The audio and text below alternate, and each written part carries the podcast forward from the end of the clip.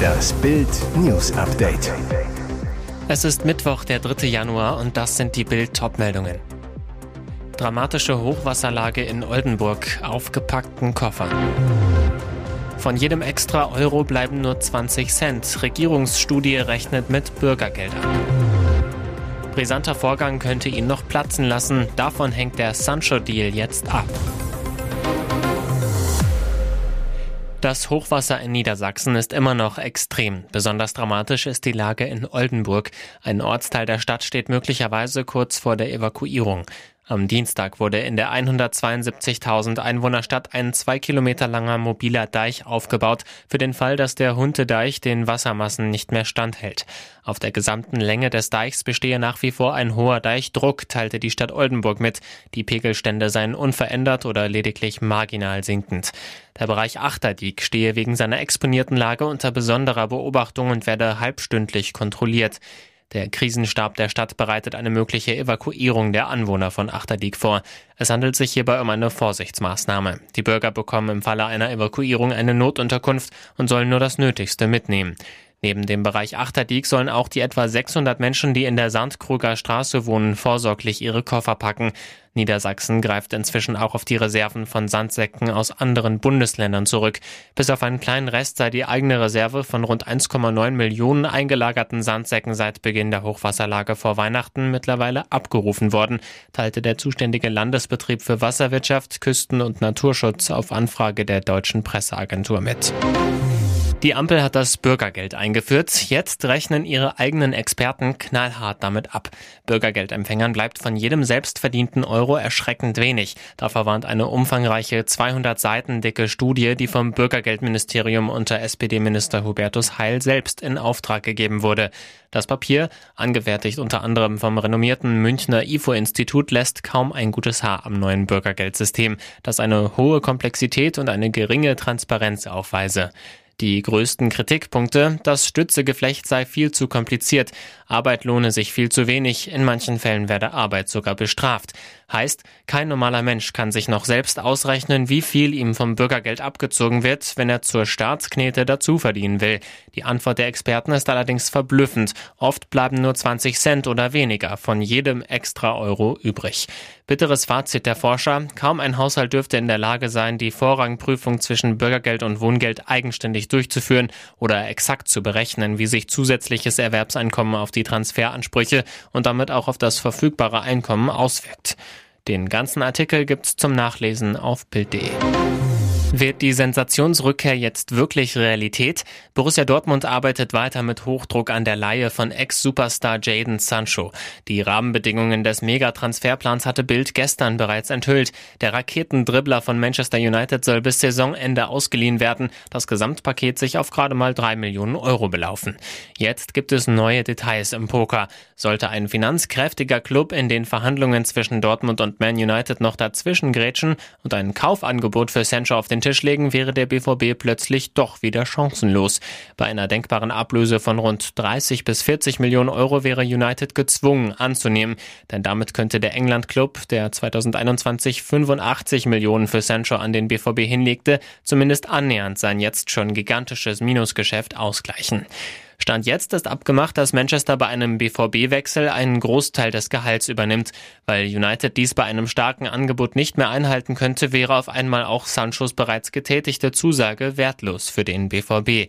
Doch klar ist, die Wahrscheinlichkeit, dass die Borussia ihren Fans die Rückkehr ihres einstigen Lieblings tatsächlich erfüllen kann, ist riesig. Ganz Dortmund hofft dank Sancho nun auf einen Raketenstart ins neue Jahr. Sie reden viel und liefern wenig. Ob Ihr stotternder Markenmotor so wieder ins Laufen kommt, Absturz oder grandioses Comeback. Prinz Harry und Herzogin Meghan haben es selbst in der Hand, was mit ihrer durch zu viele Skandale beschmutzten Marke Sussex 2024 passiert. In der Daily Mail analysiert der erfahrene britische Krisenmanager Mark Borowski die Lage. Borowski sagt, 2024 wird es ein Erdbeben geben. Entweder planen sie etwas Großes zur Wiederherstellung ihres Rufes und finden eine neue positive Taktik oder ihre Marke löst sich komplett auf. Es kann nur das eine oder das andere passieren. Es kann nicht bleiben, wie es aktuell ist, weil es nicht funktioniert. Megan soll genau deshalb vor wenigen Monaten einen Vertrag mit dem amerikanischen PR-Profi Ari Emanuel, Chef der Talentagentur William Morris Endeavor, unterschrieben haben, um endlich wieder Jobs in Hollywood zu bekommen, um wieder beliebt zu werden. Aber ich gehe stark davon aus, dass sie von der Hollywood-Maschinerie gerade einfach abgehängt wird, weil sie schon genug von ihrem Negativ-Image haben, so Borowski. Harry und Meghan deuten beide ständig neue große Pläne an, aber jetzt muss langsam etwas kommen. Sie müssen liefern. Das Jahr ist ja Gott sei Dank noch jung. Und jetzt weitere wichtige Meldungen des Tages vom Bild Newsdesk. Es droht eine Mammutverhandlung. Wirecard-Prozess verlängert sich um fast ein Jahr.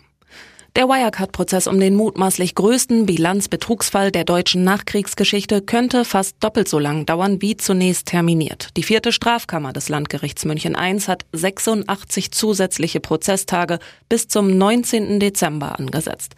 Der Prozess gegen den früheren Vorstandschef Markus Braun, den Kronzeugen Oliver Bellenhaus und Ex-Chefbuchhalter des 2020 kollabierten DAX-Konzerns läuft bereits seit dem 8. Dezember 2022. Ursprünglich hatte die Kammer 100 Verhandlungstage angesetzt.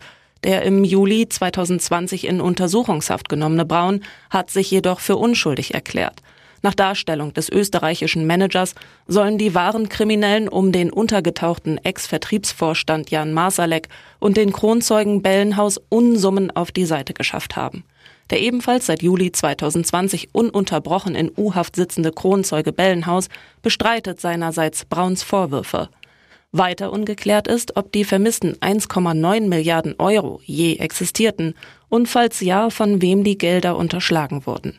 Die Aufklärung ist schwierig, weil die Tatorte sich größtenteils in Asien befanden. Das Gericht hatte Zeugen aus dem Ausland geladen, die jedoch nicht erschienen. Erste Zeugin wird am 10. Januar die frühere Leiterin der Rechtsabteilung der Wirecard Bank. Berlins Bürgermeister Wegner und seine Schulsenatorin. Es soll die ganz große Liebe sein. Diese Herzenssache stand nicht im Wahlprogramm und trotzdem ist sie jetzt ganz oben auf der Tagesordnung im Roten Rathaus und das Klatschthema in der Berliner CDU. Der regierende Bürgermeister und eine Senatorin, das süßeste Tuschelthema von Berlin. Kurz vor Silvester gab Kai Wegner die Trennung von Kathleen Kanter, der Mutter seiner beiden kleinen Kinder, bekannt. Denn sein Herz schlägt offensichtlich für eine andere, Katharina Günther Wünsch, Beide wollten sich auf Bildnachfrage nicht zur Beziehung äußern. Er verwies schmallippig auf sein Privatleben, sie schwieg. Inzwischen ging aber beim Parlament schon die Anfrage des parteilosen Abgeordneten Antonin Brusek ein. Schließt der Regierende aus, mit einem anderen Mitglied des Senats eine sexuelle Beziehung zu haben? Vor Dritten suchen die beiden immer wieder die Nähe des anderen, berühren sich. Die absolut große Liebe für beide, sagen Vertraute. Sie nennt sich gern alleinerziehende Senatorin. Ihre drei Jungen sind wochenweise bei ihrem Ex in Köpenick. Der Bundeswehrangehörige ist schon vor mehr als einem Jahr ausgezogen. Eine Frau mit vielen Facetten, immer elegant, Tattoo auf dem Dekolleté, Medizinstudium in Dresden, dann umgesattelt auf Lehramt, Unterricht am begabten Internat und in einer Brennpunktschule in Neukölln. Seit April CDU-Bildungssenatorin, seit Mai auch Präsidentin der Bundesdeutschen Kultusministerkonferenz. Wegners Anwalt Christian Scherz sagt, dass man keinen Anlass sehe, zu Gerüchten übers Privatleben Stellung zu nehmen. Hier ist das Bild News Update. Und das ist heute auch noch hörenswert. Neues Gutachten zeigt Steuerschock für Millionen Normalverdiener. Hat die Ampelkoalition das wirklich so gewollt? Finanzminister Lindner ist stolz auf seine 15 Milliarden Euro Steuerentlastung in diesem Jahr. Aber bei der Einkommensteuer werden nur Besser- und Spitzenverdiener spürbar entlastet. Zu diesem Schluss kommt das Kölner Institut für Wirtschaftsforschung. Am meisten belastet wurden dagegen Gering- und Durchschnittsverdiener sowie Alleinerziehende mit einem Kind. Die krassesten Beispiele. Ein Singlehaushalt mit 30.000 Euro Jahreseinkommen spart genau 297 Euro. Wächst das Einkommen auf 100.000 Euro, wächst die Entlastung mit auf satte 1.271 Euro. Eine Familie mit zwei Kindern und einem gemeinsamen Bruttojahreseinkommen von 130.000 Euro hat am Ende des Jahres 262 Euro mehr. Eine Familie mit nur 42.000 Euro Jahreseinkommen dagegen 33 Euro weniger. Eine alleinerziehende Person mit einem Jahresbruttoeinkommen von weniger als 36.000 Euro kommt am Ende des Jahres auf ein Minus von 144 Euro. Der Grund Steuern und Abgaben, die in diesem Jahr höher ausfallen. Lösungsvorschlag das von der Ampel versprochene Klimageld, circa 140 Euro pro Kopf. Die Experten, ein Klimageld, das die Ampel ohnehin als Kompensation für den steigenden CO2-Preis vorgesehen hatte, wäre jetzt wichtig, um auch geringe Einkommen angemessen zu entlasten. Mehr Zahlen, wer wie viel draufzahlt und wer wie stark entlastet wird, gibt's auf Bild.de. Littler sensationell im WM-Finale. Wunderkind kassiert 230.000 Euro. Das Darts Wunderkind schreibt die Märchenstory weiter. Der neue Superstar steht tatsächlich im Finale der Darts WM. Einfach unglaublich. Der erst 16-jährige Luke Littler gewinnt sein Halbfinale gegen Ex-Weltmeister Rob Cross mit 6 zu 2 und darf nun vom ganz großen Triumph träumen. Nach dem Spiel sagt er bei Sky Sports, ohne Worte, es ist so verrückt zu denken, dass ich in meinem ersten Finale bei einer WM stehe. Ich war froh, dass ich ein Spiel gewonnen habe, aber jetzt könnte ich den ganzen Weg bis zum Ende gehen. Dabei läuft es zunächst nicht nach Littlers Plan. Zum ersten Mal während der WM wirkt er am Anfang nervös. Cross schnappt sich den ersten Satz. Es ist Littlers erster Rückstand im Turnier.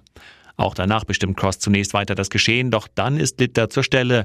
Ausgleich erhöht auf 3 zu 1. Cross holt sich Satz 5. Zeigt das Wunderkind jetzt mal Nerven? Von wegen. Littler zieht auf 5 zu 2 davon. Den letzten Satz eröffnet Littler mit einem Spektakel. Er macht 132 Punkte per Doppel-Bullseye und Doppel-16 aus. Einfach irre und nicht von dieser Welt. Diesen Vorsprung lässt er sich nicht mehr nehmen und macht den Finaleinzug perfekt. Vor der WM war Littler die 164 der Weltrangliste, jetzt ist er schon die 31. Das Finale bringt ihm bereits umgerechnet 230.000 Euro ein. Im Finale heute Abend trifft er auf den Weltjahresbesten Luke Humphreys.